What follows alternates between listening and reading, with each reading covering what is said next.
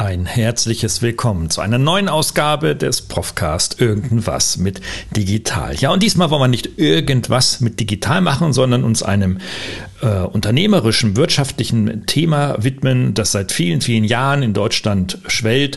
Und äh, darum gehe ich heute auf die sieben Gründe in Unternehmen ein, warum dort digitale Transformationsprojekte scheitern. Bis gleich. Herzlich willkommen zum Profcast, der Podcast für Ihre digitale Fitness. Hier erhalten Sie Impulse, Denkanstöße, Tipps und Meinungen über die digitale Medienwelt. Begrüßen Sie mit mir Ihren Gastgeber, den Digitalprofessor Dr. Gerald Lemke. Ja, ein großes Hallihallo in die große, weite Welt, liebe Zuhörerinnen und Zuhörer, liebe Freunde. Ja, sieben Gründe, warum die Transformation in Unternehmen scheitert. Warum nehme ich dieses Thema jetzt auf? Es hat im Wesentlichen zwei Gründe. Der erste Grund ist, da ich die Serie digitale Transformation für Unternehmen gerade im Podcast entwickle, passt das wunderbar in diese Reihe hinein. Es ist also der dritte Podcast zu dieser Serie und viele weitere werden dazu folgen folgen. Und der zweite Grund ist, dass äh, ja, wir uns in diesen Tagen, ich nehme heute am 15.03. auf, gestern Abend ist das neue Sprachmodell GPT 4 von OpenAI äh, an dem Microsoft beteiligt ist, publiziert worden. Und äh, wir hatten jetzt so in den letzten, ja, in der letzten Nacht, in den letzten Stunden ausgiebig äh, Zeit und äh, Ressourcen verwandt, um das zu testen. Und es zeigt mal wieder, dass die Entwicklung der künstlichen Intelligenz die Wirtschaft vor sich hertreibt und in vielen Unternehmen nun so langsam, so langsam äh, aber ganz, ganz sicher äh, in der breiten Masse der Entscheider ankommt. Leute, wir müssen da nicht nur drüber nachdenken, sondern wir müssen was tun. Ja, und wie das in der Wirtschaft häufig so ist, der kurzfristige Nutzen ist Umsatzgewinn, Kostensenkung, das Übliche. Ähm, aber hier haben wir natürlich ein strategisches Thema, das, wenn wir uns heute mit diesen Technologien in der Transformation unserer Wirtschaft nicht beschäftigen, dann wird das bald nichts mehr mit Umsatz und Gewinn, beziehungsweise wohl den Unternehmen, die mit einem äh, tradierten Nischengeschäft äh, da ihre eine Million Umsatz machen oder zwei oder drei. Aber wenn es jetzt in die größeren ökonomischen, makroökonomischen Zusammenhänge und vielleicht sogar in den globalen Wettbewerb hineingeht, dann muss man, müssen wir uns mit diesen Themen äh, absolut und unbedingt beschäftigen. Ähm, ich möchte aber natürlich auch betonen, dass es natürlich Branchen und Nischen gibt, in denen dieses Thema nicht besonders relevant ist. Ich denke mal zuvor das an die ähm, Gesundheitsbranche, an die Pflegebranche. Da, wo mit Menschen gearbeitet wird, ähm, ist eine andere Transformation notwendig als die der Technologie, die dort treiben sollte, sondern eher eine, sage ich mal, betriebswirtschaftlich gesundheitsökonomische Transformation, die unbedingt notwendig ist zugunsten natürlich natürlich der Menschen, die wir pflegen und ähm, die wir wieder gesund machen wollen, ganz konkret. Also der Mensch steht da ähm, im, im Vordergrund, weniger die Technik. Ja, ich höre jetzt den einen oder anderen vielleicht auch im Auto oder wo immer du das auch hörst, dann schon sagen oder denken, na ja, aber da gibt es ja auch die Pflegeroboter und ja, und da gibt es natürlich dann auch die KIs, die Röntgenbilder und CTs automatisiert weltweit auswerten. Das meine ich nicht. Diese Transformation ist seit vielen, vielen Jahren schon ähm, im Gange. Ich meine hier tatsächlich eher eine Transformation, die den Menschen im Mittelpunkt stellt und nicht die Technik. Das ist natürlich in einer Industriegesellschaft wie in Deutschland etwas anders. Hier haben wir sehr viel Technologie, ähm, sowohl in der Kraftfahrzeugindustrie als auch natürlich dann in der Großmaschinenindustrie und so weiter. Aber wir nehmen mittlerweile auch wahr, und das nehme ich so wahr, wenn ich mit äh, vielen Entscheidern und mittlerweile nahezu täglich mit sehr vielen Entscheidern in Form von Vorträgen und Webinaren zum Thema KI spreche, dass ähm, ja hier ähm, es tatsächlich jeden angeht. Und ähm, insofern ähm, möchte ich auch motivieren, sich diesen Podcast jetzt über diese fünf Minuten Intro auch noch weiter anzuhören, weil ich werde nicht nur die sieben Scheitergründe zeigen und skizzieren, sondern auch einen Gedanken jeweils anfügen, wie man dann das Scheitern vermeiden kann. Also insofern ähm, bleib mit dabei und es geht los mit dem ersten Grund. Der erste Grund ist, den ich immer wieder wahrnehme, ist das mangelnde Verständnis für digitale Technologien, nicht nur auf Entscheiderebene, sondern auch auf Mitarbeiterebene. Ähm, das ist für so ein Digital-Heini wie mich ähm, eigentlich, äh, ja, äh, da bin ich, stehe ich ratlos davor, weil wir haben seit über 30 Jahren Computer auf den Tischen stehen, äh, in der breiten Fläche, vielleicht sogar auch noch ein paar Jahre mehr. Wir nutzen seit rund 20 Jahren das Internet immer mehr kommerziell. Wir haben unsere digitalen Helferlein in Form von Smartphones äh, in Handtasche, Jackentasche und wo auch immer, jeweils immer dabei. Wir sind also von Technik schon komplett in Arbeit und Privat umgeben und trotzdem gibt es in Deutschland nach wie vor ein mangelndes Verständnis für digitale Technologien. Ähm, das fängt natürlich auf Mitarbeiterebene an. Das hat äh, Gründe, dass viele Mitarbeiterinnen und Mitarbeiter hier ihre Ressentiments pflegen, lieber bewährte Routinen äh, auszuüben, weil mit denen kommt man im Tag am Tag klar. Die hat man eintrainiert über viele Jahre teilweise und das bringt natürlich Sicherheit und befriedigt für viele Menschen natürlich dann deren Sicherheitsbedürfnis. Und das ist auch gut so. Ähm, das sind sicherlich dann und werden und sollen auch jetzt nicht die Treiber sein, die nachts den GPT 4.0, so wie ich dann ausprobiere, müssen sie nicht. Das tun ja andere für sie und kommunizieren das auf den verschiedensten Kanälen. Aber es gibt natürlich auf der Entscheiderebene hier ähm, eine andere Sensibilität und Notwendigkeit, sich mit diesem Thema zu beschäftigen. Denn Entscheider treffen nicht nur Entscheidungen ja über den operativen Umsatz und den, die operativen Kosten, die tagtäglich anfallen, sondern vor allem ja, ähm, ja äh, kurz- bis langfristige strategische Entscheidungen Nämlich die Frage, wie können wir heute bzw. in naher Zukunft oder in fünf Jahren unsere Arbeit dann äh, weiterhin produktiv gestalten und vor allem immer näher an den Kunden rücken, dass wir äh, einfach äh, dieses Thema der Kundenorientierung auch tatsächlich richtig zum Leben erwecken können. Ja, ähm, diese Schwierigkeiten kann ich gut verstehen, diese Vorteile digitaler Technologien zu verstehen, einerseits und andererseits zu nutzen.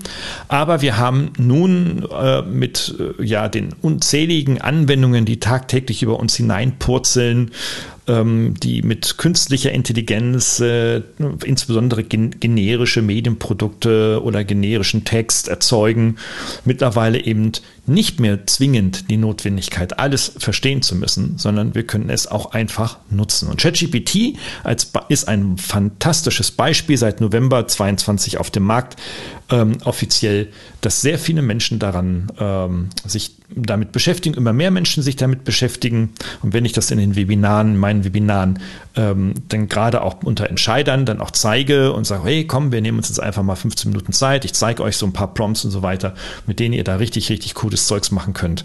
Denn ähm, probieren das viele denn zu Hause am Wochenende aus und rufen mich am Montag an oder schreiben mir eine Nachricht auf den verschiedenen Kanälen ähm, wie lustig und wie kritisch und wie förderlich und wie spannend und wie bewegend diese eigene eigengemachte Erfahrung der mit ChatGPT tatsächlich ist. Ein sehr, sehr schönes Beispiel ähm, dass man Entscheidern an die Hand geben kann. Ich würde auch heute auf keinen Fall mehr ein Training konzipieren, in dem ähm, ich dann als Digitalprof dann erzähle, wie toll und wie notwendig das alles ist. Ähm, das ist Schnee von gestern, sondern ich würde ausschließlich nur noch Praxis machen und sagen, so, wir haben, wir suchen uns jetzt mal in Form eines zweistündigen Workshops die notwendigen Business Cases in eurer Bude. Ähm, wir gucken uns an, wo die maximale Wertschöpfung tatsächlich findet und dann zeige ich, und dann gehen wir erstmal schön essen und dann zeige ich euch, wie man mit welchen Tools denn diese Wertschöpfung dann hm, richtig technologisch auf Vordermann bringen kann. Und ich habe ja keine Verträge mit SAP oder anderen äh, äh, Softwareanbietern und Produzenten. Ganz im Gegenteil, die sind mir eigentlich ziemlich schnurz. Ich nehme das, was gut ist, weil das teste ich ja dann auch sehr, sehr häufig.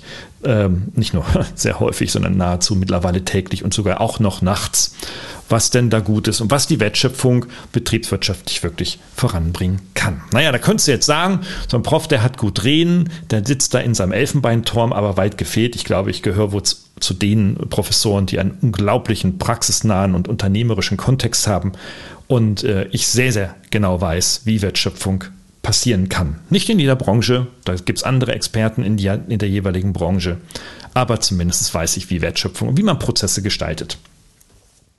Der zweite Grund ist, warum Transformations- Projekte häufig scheitern, sind natürlich die fehlenden Ressourcen, die ich habe. Also seit Einführung der neuen digitalen Technologien ähm, erleben wir, dass wir diese Technologien in der Regel dann implementieren über externe Dienstleister. Also Stichwort zu SAP, wenn ich mein SAP HR reinhole, dann kommen da halt ein paar SAP-Berater und die installieren auf dem Server da irgendwie etwas der Server- und IT-Admin ist der Einzige, der da überhaupt noch ansatzweise etwas versteht und ist froh, wenn er es selber nicht machen muss.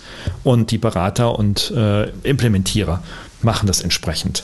Das ist dann natürlich so eine, ja, so eine Glaswolke, so ein ja, Glasbehälter, in denen sich dann solche Projekte befinden, weil niemand hat Einblicke darin, was da auch wirklich tatsächlich passiert.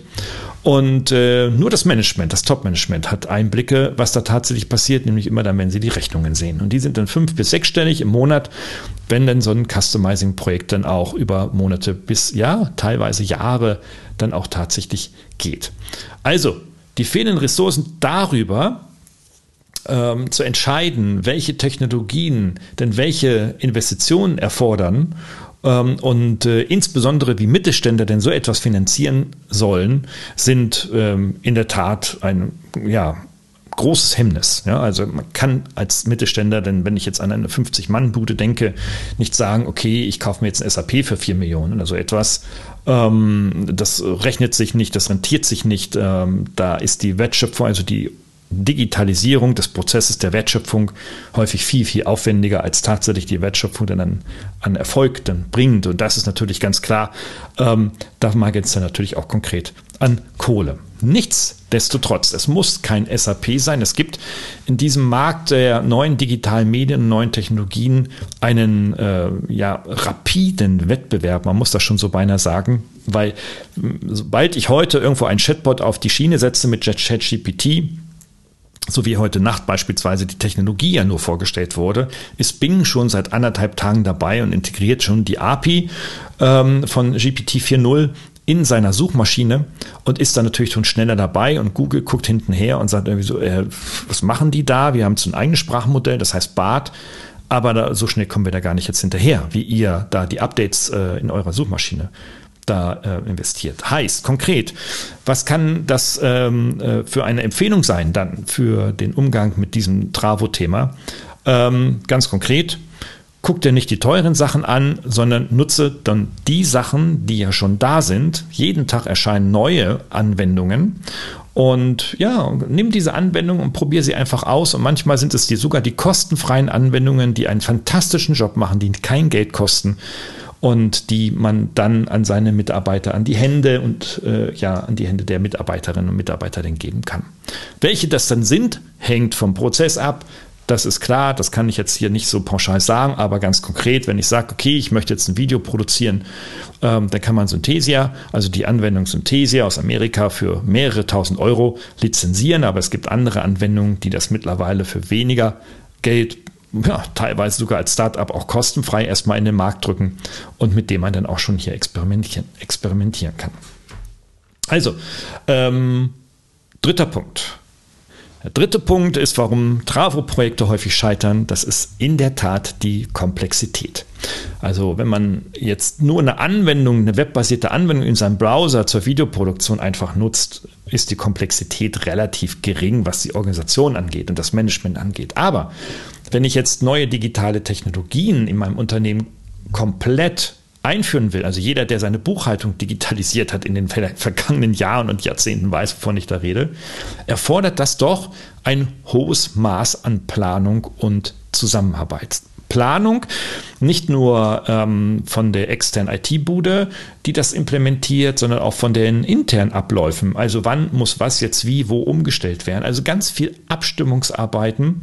Und dann müssen auch noch die internen Sachfachbearbeiter und Führungskräfte auch noch mit den Beratern, die diese Software mit reinbringen, dann auch noch zusammenarbeiten und das ist kein Zuckerstecken, weil Führungskräfte in der Regel kaufmännische Führungskräfte sind, also aus dem kaufmännischen Kontext kommen. Und die müssen nun bei einer Implementierung mit einem ja, Techniker, Informatiker, Entwickler zusammenarbeiten. Das mögen weder Entwickler und noch weniger mögen das Kaufleute. Die beiden mögen es nicht so sehr.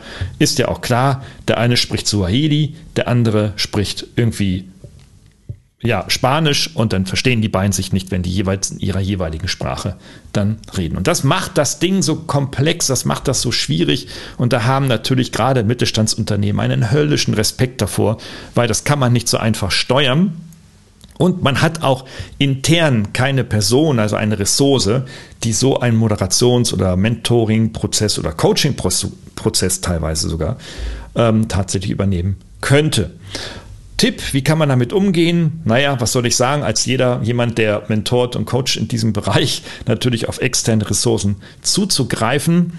Hm, das ist für Mittelstandsunternehmen jetzt auch nicht so ganz einfach, weil dieser Angebotsmarkt an Coaches natürlich hoch intransparent ist und naja, ich will mal sagen, auch äh, in der ähm, in der Qualifikation bzw. in der Kompetenz dann häufig auch nicht zielgerichtet ist. Ähm, es gibt halt immer so zwei Kategorien, zwei Schubladen. Die einen reden und können ganz toll reden.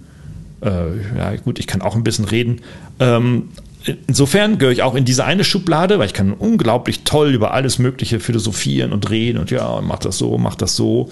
Aber dann ist diese Schublade zu und das Unternehmen ist mit den geredeten Worten und mit den Impulsen alleine und muss jetzt irgendwie was umsetzen. Jetzt kommt die zweite Schublade, da sind ja die Umsetzer drin.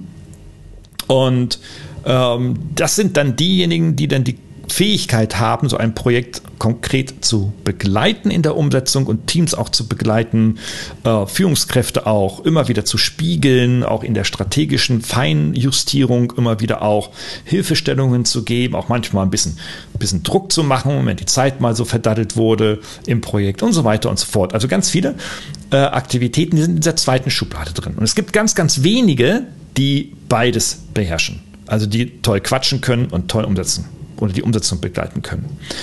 Ähm, die gibt es relativ wenig. Deswegen ist dieser Markt so hoch intransparent. Deswegen, liebe Mittelstandsleute und Entscheider, äh, guckt euch die Leute genau an. Ähm, braucht ihr einen Quatscher oder braucht ihr einen reinen Umsetzer oder braucht ihr vielleicht beides, der euch also ähm, da sowohl geistig, verbal als auch händisch anfassend an die Hand nehmen kann. Äh, ich mache sehr gute Erfahrungen. Ich glaube, dass ich das sehr gut kann oder gut kann. Ähm, und äh, beides macht mir Spaß. Und ich bin ja auch eher so der Unternehmer und Praktiker und äh, Pragmatiker und auch sehr unternehmerisch unruhig, wenn, es, wenn, wenn ich mir eine Aufgabe stelle, ähm, die ist dann auch zu erreichen gilt. Also da sind, glaube ich, so die unternehmerischen Kompetenzen sehr hilfreich, um dann ähm, sich dann auch von außen dort äh, begleiten zu lassen. Last but not least, dann der vierte Punkt. Was ist der vierte Punkt, warum die digitale Transformation in Unternehmen scheitert oder gar nicht in die Gänge kommt? Das sind die kulturellen Barrieren. Das wird noch ein einzelner äh, Podcast werden später mal, weil das Thema der Unternehmenskultur ein sehr, sehr, sehr schwierig, sehr anspruchsvolles Thema ist, wie ich finde. Man kann nämlich Unternehmenskultur nicht mit Schaltern oder mit einer Medizin oder ähnlichem von außen auch noch extrinsisch verändern, äh, exogen verändern ähm, und dann auch noch mit extrinsischen Motivationstricks irgendwie arbeiten, damit Menschen etwas tun, was sie eigentlich gar nicht tun wollen. Eine Unternehmenskultur ist ein in sich organisch und evolutionär gewachsenes, ja, nicht anfassbares Konstrukt, das auf Werten, Haltung, Verhaltensweisen und so weiter und Historie und Generation und so weiter ähm, basiert.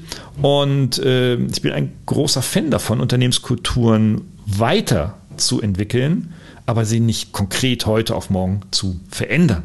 Das funktioniert nicht. Das funktioniert nur, wenn du alle Leute rausschmeißt und dir neue Leute mit völlig anderen Werten und so weiter reinholst. Aber selbst dann muss auch die Geschäftsleitung die Koffer packen, weil die pflegen mit Sicherheit noch ihre alten Werte. Interessant auch, wenn du als Geschäftsführer oder als Führungskraft auch in ein neues Unternehmen kommst mit deinen eigenen Wertevorstellungen und dann aber auf traditionelle Unternehmensstrukturen und Hierarchien stößt. So geht es da vielen jungen und jüngeren Mitarbeiterinnen und Mitarbeitern, die jetzt aus dem Studium kommen beispielsweise und dann ihren zweiten, dritten, vierten Job hineingehen und nächste Karrierestufe einreichen wollen, äh, erreichen wollen.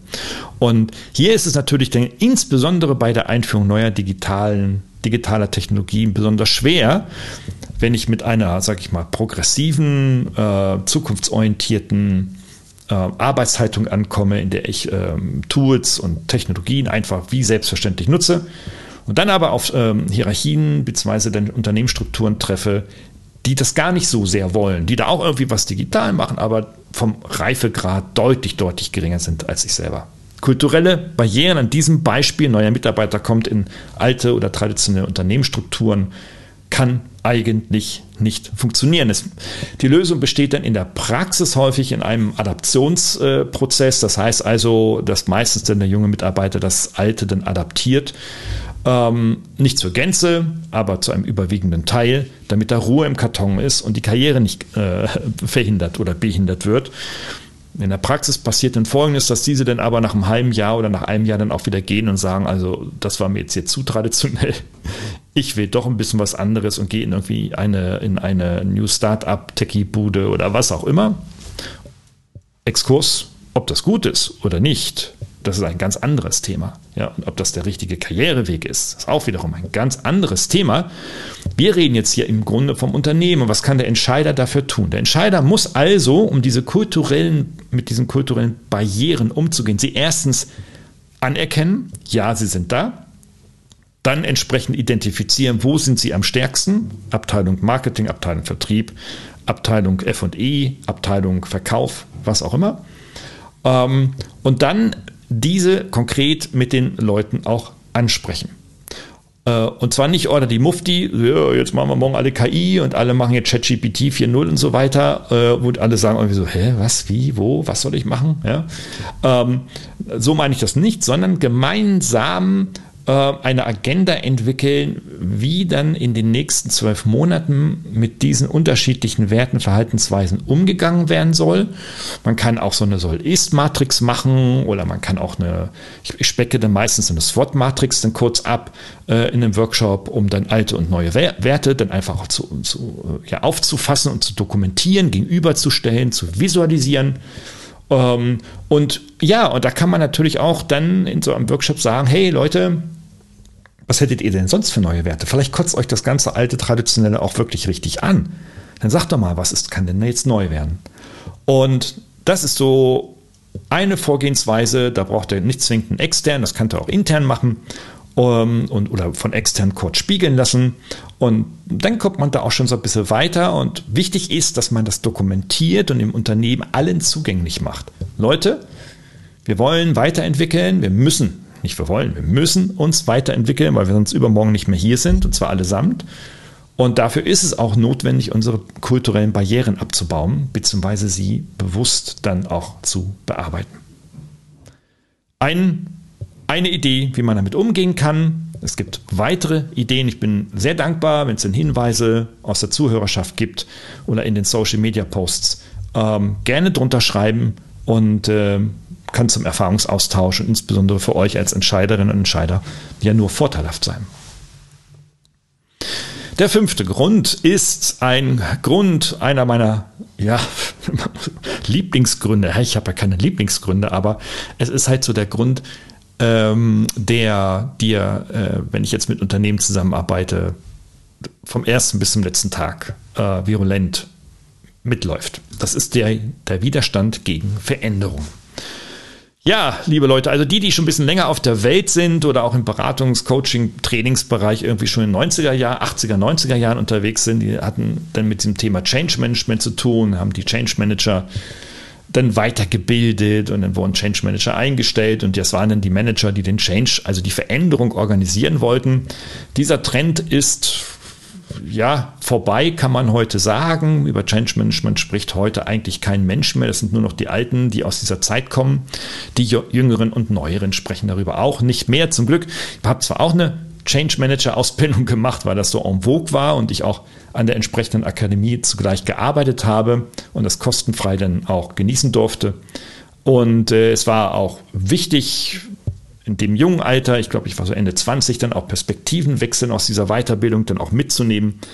Aber das wirklich richtige Rüstzeug, ähm, das hat mir dann nur die Erfahrung, also die Praxis, das komplette, also konkrete Arbeiten an Veränderungen bei mir selber als Person, in meiner Organisation, in meiner eigenen Firma, die ich hatte, ähm, im Konzern bei Bertelsmann und dann natürlich last but not least jetzt auch natürlich an der Hochschule.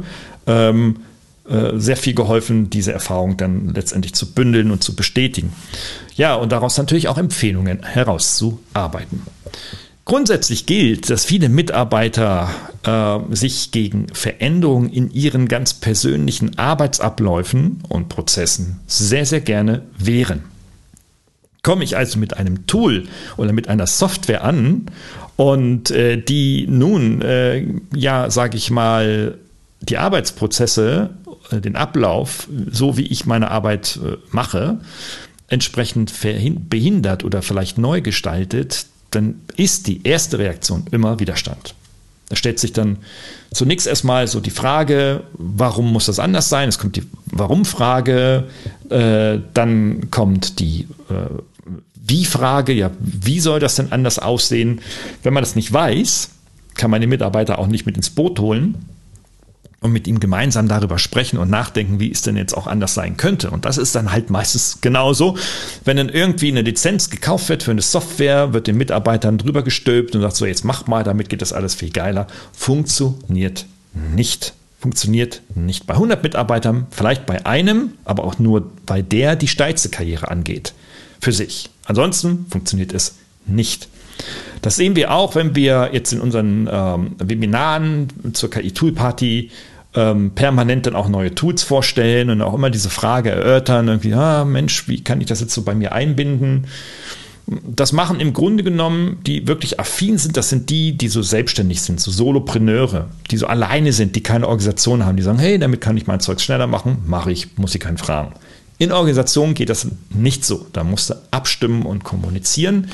Und das ist dann auch schon die, ja, oder der Tipp, vielleicht auch eine Hand, vielleicht sogar ganz sicher auch eine Handlungsempfehlung. Es geht ohne Abstimmung, ohne Verhandeln, ohne Kommunizieren und ohne gegenseitig sich die äh, Optionen und die, die, die Chancen für den eigenen Arbeitsprozess ähm, auszutauschen, geht es nicht. Alles oder die Mufti, also alles top-down, ähm, funktioniert erst nach, nach wenn überhaupt, nach vielen Jahren. Das sieht man bei großen Konzernen, die jetzt, ohne Namen zu nennen, MS Teams, also Teams von Microsoft eingeführt haben oder die ganzen Suiten von Teams und die ganzen Cloud-Server von, äh, von Microsoft dann auch installiert haben.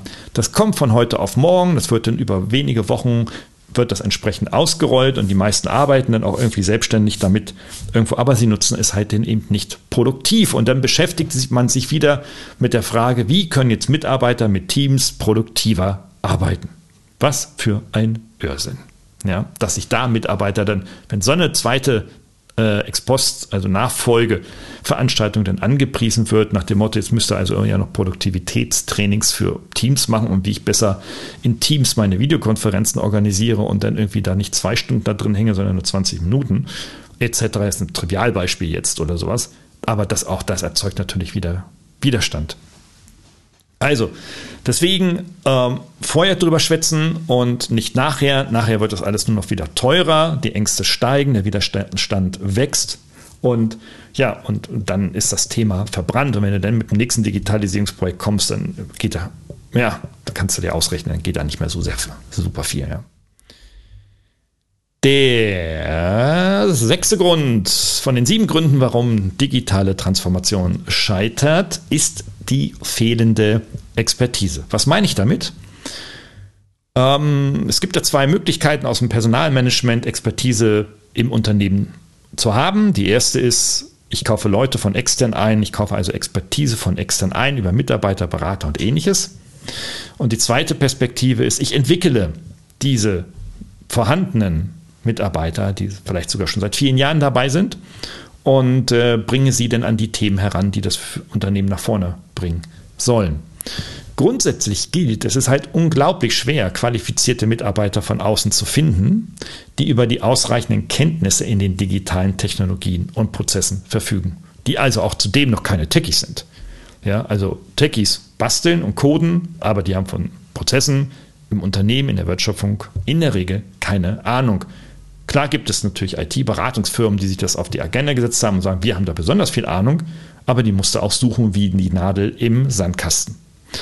Ähm, insofern diese fehlende Expertise von außen reinzukriegen, ist unglaublich schwierig. Selbst wenn man jetzt junge Leute hineinholt, ist ja auch immer so das Argument, dass dann Unternehmer und Entscheider sagen, nee, da hole ich mir jetzt ein paar Absolventen von dir, Lemke, da aus der Uni raus und dann sind die so Mitte 20 und dann, die sind ja mit Smartphone groß geworden, dann können die das.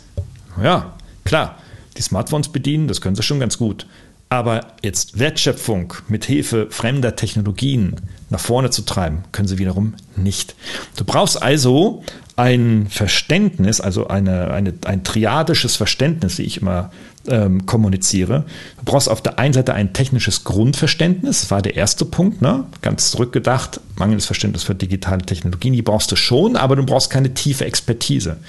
Du brauchst zweitens ein grundsätzliches betriebswirtschaftliches Verständnis, äh, Verständnis im tatsächlichen Sinne, dass du weißt, dass Technologien dazu da sind, ein Unternehmen nach vorne zu bringen und betriebswirtschaftlich Kennziffern zu triggern.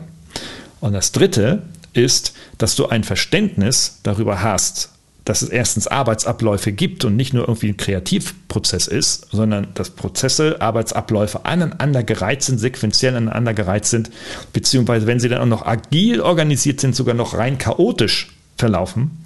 Und diese dann zu steuern, ist ja schon bei linearen Prozessen schon sehr schwer, aber die dann in agilen Arbeitsabläufen zu steuern, nahezu unmöglich. Also muss ich mir darüber überlegen, äh, muss ich mir überlegen, wie ich denn diese drei verschiedenen Kompetenzen tatsächlich in meinen digitalen Medienprojekten zusammenfricke. Ich mache es immer so, dass ich im Unternehmen, wenn jetzt also ein Neuunternehmen mich beauftragt, sagt, ey, bring uns da mal auf die Hütte, mach das, dass hier endlich mal was funktioniert, was im letzten Jahr nicht funktioniert hat. Hm, dann spreche ich mit sehr vielen Menschen in der Organisation, stelle sie genau diese Fragen, aus welchen Bereichen kommst du denn, wo siehst du dich denn eigentlich eher? Und das notiere ich mir einfach in einer Mindmap und dann habe ich eine Unternehmenslandkarte oder eine Teamlandkarte mit den Schwerpunktinteressen und kann dann auch so Empfehlungen darüber dazu geben, wie denn so ein Team zusammengestellt werden kann, damit dann digitale Projekte oder digitale Medienprojekte oder was auch immer du im Digitalen machst in deiner Transformation, damit die auch wirklich gelingen. Das kann ein Hinweis neben vielen anderen sein, aber das ist das, wenn man jetzt sich neu damit beschäftigt. Bei laufenden Projekten ist es ein bisschen schwieriger. Da kann man nicht einfach Leute raushauen und wieder reinhauen. Das macht man nur bei Krisenmanagement-Aktivitäten äh, oder wenn Meilensteine völlig den Bach runtergegangen sind oder gar nicht da waren, äh, obwohl sie hätten da sein sollen. Aber im Wesentlichen ist das eine sehr radikale, autoritäre Maßnahme. Empfehle ich jetzt nicht so. Ich empfehle da eher die kooperativen Aktivitäten. Und jetzt wirklich last but not least. Der siebte Grund, warum Transformationsprojekte mit digitalen Themen in Mittelstandsunternehmen häufig scheitern. Das ist der Faktor der Unsicherheit. Und dieser siebte Faktor, der ist mir in der Tat in den letzten zwei Jahren nochmal richtig, richtig bewusst geworden. Warum in den letzten zwei Jahren? Ich kannte den vorher natürlich auch, oder alle, die sich damit beschäftigen, kennen ihn natürlich auch seit vielen Jahren schon. Warum erst in den letzten zwei Jahren? Weil ähm, Unternehmen hier sehr unsicher geworden sind, ähm, welche digitalen Technologien und Prozesse eigentlich auf ihr Geschäftsmodell passen. Sie haben nicht nur durch Corona, aber vor allem durch Corona gelernt, ähm, sehr viel, dass wenn Absatzmärkte wegbrechen oder einfach die Kundschaft zu Hause eingesperrt ist, dann äh, ich und ich sie eigentlich nur noch digital erreichen kann, dass sie irgendwie was Digitales machen muss. Das haben jetzt alle, alle verstanden. Ja, alle haben das verstanden. Das war vor, vor drei, vier Jahren war das noch nicht so. Äh, aber jetzt haben es alle verstanden. Und jetzt sind sie natürlich sehr unsicher, wie sie ihre aktuellen Geschäftsmodelle nun technisch auf Vordermann bringen können, was sie dazu beitragen können. Und das ist eine, ja, und das ist mit hoher Unsicherheit verbunden, weil es gibt dann in der jeweiligen Branche, wenn ich jetzt als Mittelstandsunternehmer in der Nische mit 250 Mitarbeitern bin, dann äh, bin ich in dieser Nische und ich kenne meine sieben Wettbewerber, aber jeder selbst von den Wettbewerbern macht es ja wieder anders. Da gibt es ja dann nicht die Software, die ich dann einfach für alle kaufe, so im Verband, dass ich so im, im, im ähm, Branchenverband dann irgendwie für acht Unternehmen die Software kaufe. Das gibt es im Einkauf, aber normalerweise in anderen Bereichen Funktionen nicht, sondern jeder macht es so, wie er es für richtig hält. So, der eine ein bisschen schneller, ein bisschen früher und der andere etwas später, ein bisschen langsamer. Und das erzeugt natürlich sehr viel Unsicherheit. Es gibt nicht die Blaupause, sondern ich muss mir das individuell anschauen. Und dieses individuelle Anschauen, dafür hat, haben viele in den Unternehmen, nehmen sich nicht die Zeit Oder sie, ja, wie soll ich sagen, äh, wollen sich damit nicht beschäftigen. Äh, aus dem Gefühl heraus, das darf durchaus profund sein, dieses Gefühl, also bestätigt, läuft ja alles. Wenn es heute so ist, kann es morgen schon wieder ganz anders sein. Nächste Krise, welche auch immer, Inflationskrise, in diesem Jahr wird die Inflation weiter nach vorne schreiten. Wohlstand wird in den nächsten Jahren nicht mehr der Wohlstand sein, den wir bisher hatten. Das sind sich alle Ökonomen einig. Gut, es mag anders kommen, aber ich glaube das auch. Ähm, und äh, wir werden da etwas machen müssen. Also die Unsicherheit als Argument zu nutzen, nichts zu tun, ist, halte ich für einen Entscheider, konkret für einen Geschäftsführer, gesetzlich für absolut grob fahrlässig. Gäbe es also eine, eine Haftung der groben Fahrlässigkeit für Inhaber und Geschäftsführer, müsste man sie quasi juristisch belangen können, wenn sie aufgrund, wenn der Richter fragt, ja, warum haben Sie nichts gemacht? Ja, ich war unsicher. Das ist keine, keine, keine, keine Aussage. Ja. Ähm, aber natürlich ist Unsicherheit ist ja nun nicht kein juristisches Konstrukt, sondern es ist ja ein emotionales Konstrukt. Das heißt also, ich, äh, ich empfinde Unsicherheit ja nicht, weil ich nicht denken kann oder will oder nicht abwägen kann oder will, sondern weil ich einfach kein Gefühl für diese Thematik habe als Entscheider. Und das ist das, was die Unsicherheit erzeugt. Ich weiß nicht, soll ich nach links oder nach rechts gehen. Und vielleicht bin ich schon mal nach links gegangen und dann war das aber Mist hat nicht funktioniert und dann muss, müsste ich jetzt nach rechts gehen, aber das traue ich mich nicht aufgrund dieser Erfahrung. Und das kann ich sehr, sehr, sehr gut nachempfinden. Das ist nämlich allzu menschlich einerseits und andererseits ist nicht jeder Entscheider so topmutig, der sagt, mir doch egal, ich verballe die Kohle von, von Dritten oder von meinen Kunden und ich renne erstmal irgendwo hin. Das kann man nämlich auch machen. Aber das ist vielleicht im Silicon Valley äh, hier und da gang und gäbe, aber jetzt in unserem deutschsprachigen Bereich eher weniger gang und gäbe und auch nicht zwingend zu empfehlen für jeden und für jedes Unternehmen und jede Branche und jedes Produkt und Dienstleistung. Also, wie gehe ich denn jetzt mit dieser Unsicherheit letztendlich um? Das erste ist, ja, stehe dir zu, dass du unsicher bist. Gehe und trete vor deine Mannschaft und sagst, ich möchte das gerne tun, ich weiß aber nicht so ganz genau, was es ist. Fordere zweitens das Know-how und die Ideen deiner Mannschaft ein. Frage, was meint, was meint denn ihr, in welche Richtung wir gehen sollen? Wo seht ihr es denn in eurem jeweiligen Arbeitsbereich? Und das ist natürlich keine Veranstaltung, die ich Montag von 9 bis 9.30 Uhr im Teams mache, sondern es ist eine Veranstaltung, die über Monate, Wochen bis Monate mit viel Kommunikation entsprechend geht. Kulturen, Unternehmenskulturen, in denen das eine Selbstverständlichkeit ist, so vorzugehen und so miteinander umzugehen, haben hier Vorteile. Traditionelle, starre Unternehmenshierarchien mit Buffet und Gehorsam, Berichtsketten, gerade in den großen Konzernen, haben damit ein massives Problem. Je nachdem, ähm, wie die Möglichkeiten im Unternehmen sind, gibt es aber natürlich auch Möglichkeiten und Chancen, die auch aufzulösen. Ich tue so etwas auch, indem ich dann häufig äh, für Vorträge eingeladen werde ins Unternehmen. Äh, ja, Professor, erzählen Sie mal ein bisschen was zum Thema digital. Uns interessiert hier dies und dies Thema. Und dann arbeite ich das entsprechend auf und dann bringe ich das auch nicht wissenschaftlich akademisch rüber, sondern unternehmerisch praktisch anfassbar, nachvollziehbar und das Ganze unterhaltsam. Und das schafft dann eine Atmosphäre mit dem Ergebnis, ajo, ist ja gar nicht so schlimm ist doch eigentlich machbar. Herr Lemke, was meinen Sie denn dazu? Ist das denn bei uns auch machbar? Ich sage, naja, das kann ich jetzt so im Rahmen eines Vortrages so noch nicht sagen. Da müssen wir noch mal zwei, dreimal mehr sprechen. Aber dann sprechen wir zwei, dreimal mehr und dann kann ich euch eine verbindliche Aussage und Einschätzung und Einordnung geben. Das ist das, was dir hilft. Diese Einordnung der unzähligen Möglichkeiten in dein Geschäftsmodell. Ja, und dann musst du dich natürlich da auch reinarbeiten und reindenken und äh, die richtigen Fragen stellen und im Kopf wie auch im Bauch wirken lassen und das über Tage und Wochen dann weiterentwickeln und dir Klarheit auch darüber werden, okay, wie kriegst du es denn, welche Empfehlung kannst du da jetzt wirklich so geben? Und das wiederum kommuniziert, wieder reflektiert mit der Mannschaft im Unternehmen, funktioniert dann äh, phänomenal. Damit schaffe ich diese Unsicherheit wegzukriegen, nicht komplett weg. Darum geht's ja auch gar nicht, weil wir sind ja keine Mediziner, die sagen, wir müssen jetzt irgendwie ein Virus oder ein Bakterium komplett zu 100 Prozent vernichten und das machen wir mit der Pille A oder mit der Pille F, sondern wir arbeiten hier mit Menschen und das ist das Entscheidende.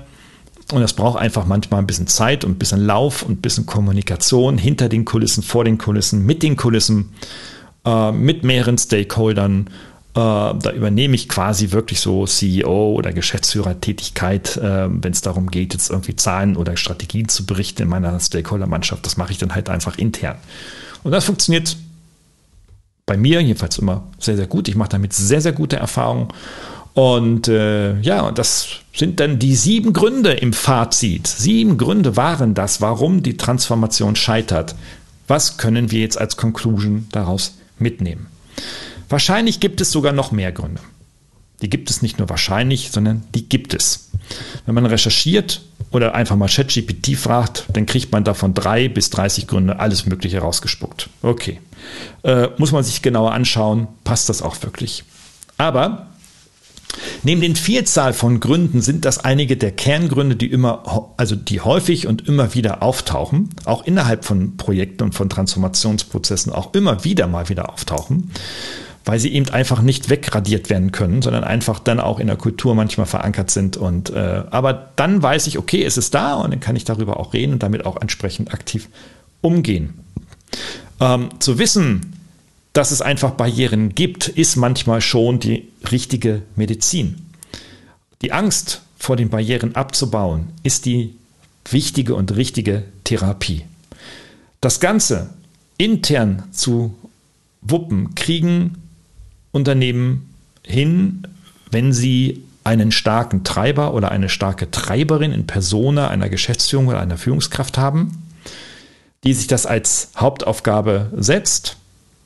Wenn das nicht der Fall ist, kommt man um eine externe Hilfe nicht umhin. Das sind komplett meine Erfahrungen. Und grundsätzlich ist es natürlich auch so, dass einige der Barrieren, wenn ich jetzt an das mangelnde Verständnis über Technologien, der Umgang mit Unsicherheit, die mangelnde Expertise und so weiter umgeht, dann sind das Themen, die man auch, sage ich mal, als Mitarbeiterveranstaltung auch schon ins Unternehmen hineinholen kann Vielleicht, wenn du mich für einen Vortrag engagierst. Werbung, Werbung, Werbung, Werbung. Obwohl ich mich jetzt wahrhaftig nicht beklagen kann, noch zusätzliche Vorträge jeden Tag noch zu machen. Das kriege ich zeitlich gar nicht hin. Also, da geht einfach etwas. Es ist nicht so schlimm. Ähm, und nehmt einfach da mein Mindset mit. Hm, von außen hat man immer gut reden. Wenn man reingeht, ist es um etwas anderes. Aber wenn man von außen gar nicht in das System hineinkommt, beziehungsweise auch die Transformation erst gar nicht, gar nicht starten mag, aus den benannten Gründen, dann passiert halt auch einfach nichts. Einige mögen damit ganz gut klarkommen, andere sagen, ich verspiele hier die Zukunft. Es ist eine ganz persönliche Entscheidung, lieber, liebe Entscheiderin und lieber Entscheider, in welche dieser Richtung du gehen magst. Ich empfehle dir, guck in die Zukunft beschäftige dich mit dem Neuen. Das hat nämlich auch noch einen ganz wichtigen psychologischen Grund. Das pusht dich einfach, weil du merkst, da geht ja noch richtig was. Und du entdeckst, wenn du dich mit diesen neueren Themen und mit neuen digitalen Technologien beschäftigst, merkst du, was eigentlich wirklich alles geht. Und dann kriegst du eigentlich erst nur ansatzweise ein Verständnis dafür, wie die Zukunft aussehen wird, weil die wird disruptiv und radikal über uns hinwegwehen, ob wir das wollen oder nicht. In diesem Sinne wünsche ich dir vor der Zukunft alles andere als Angst oder Verunsicherung. Es gibt Möglichkeiten, damit umzugehen für sich selber und es gibt Möglichkeiten, sich darüber zu informieren. Und ich hoffe, dass dir dieser Podcast ein wenig sowohl die Angst als auch die Unsicherheit oder vielleicht auch ein ja, tieferes Verständnis für das Thema der Transformation mit digitalen Medien gegeben hat. Das würde mich sehr freuen. Und ansonsten, wenn dir das Spaß gemacht hat, lass ein Like da und so weiter und so fort und share diesen Podcast in den Netzwerken und empfehle sie all denen, die sich mit solchen Projekten beschäftigen, sehr, sehr, sehr gerne. Ich werde diese Reihe fortführen und ähm, dann entsprechend dann auch publizieren. Also da wird noch so einiges passieren und ein Buch ist auch schon in Arbeit. Das kann ich auch schon mal ankündigen. Und vielleicht sogar noch ein bisschen mehr. Wir werden sehen. Also, hab dich wohl, alles Gute, viele Grüße aus Weinheim, Mannheim und Heidelberg in die große weite Welt. Ciao. Hat Ihnen dieser Podcast gefallen? Dann freue ich mich über eine Bewertung oder eine Weiterleitung in Ihrem Netzwerk. Oder abonnieren Sie diesen Podcast zum Beispiel bei iTunes oder registrieren Sie sich für meinen kostenfreien Newsletter.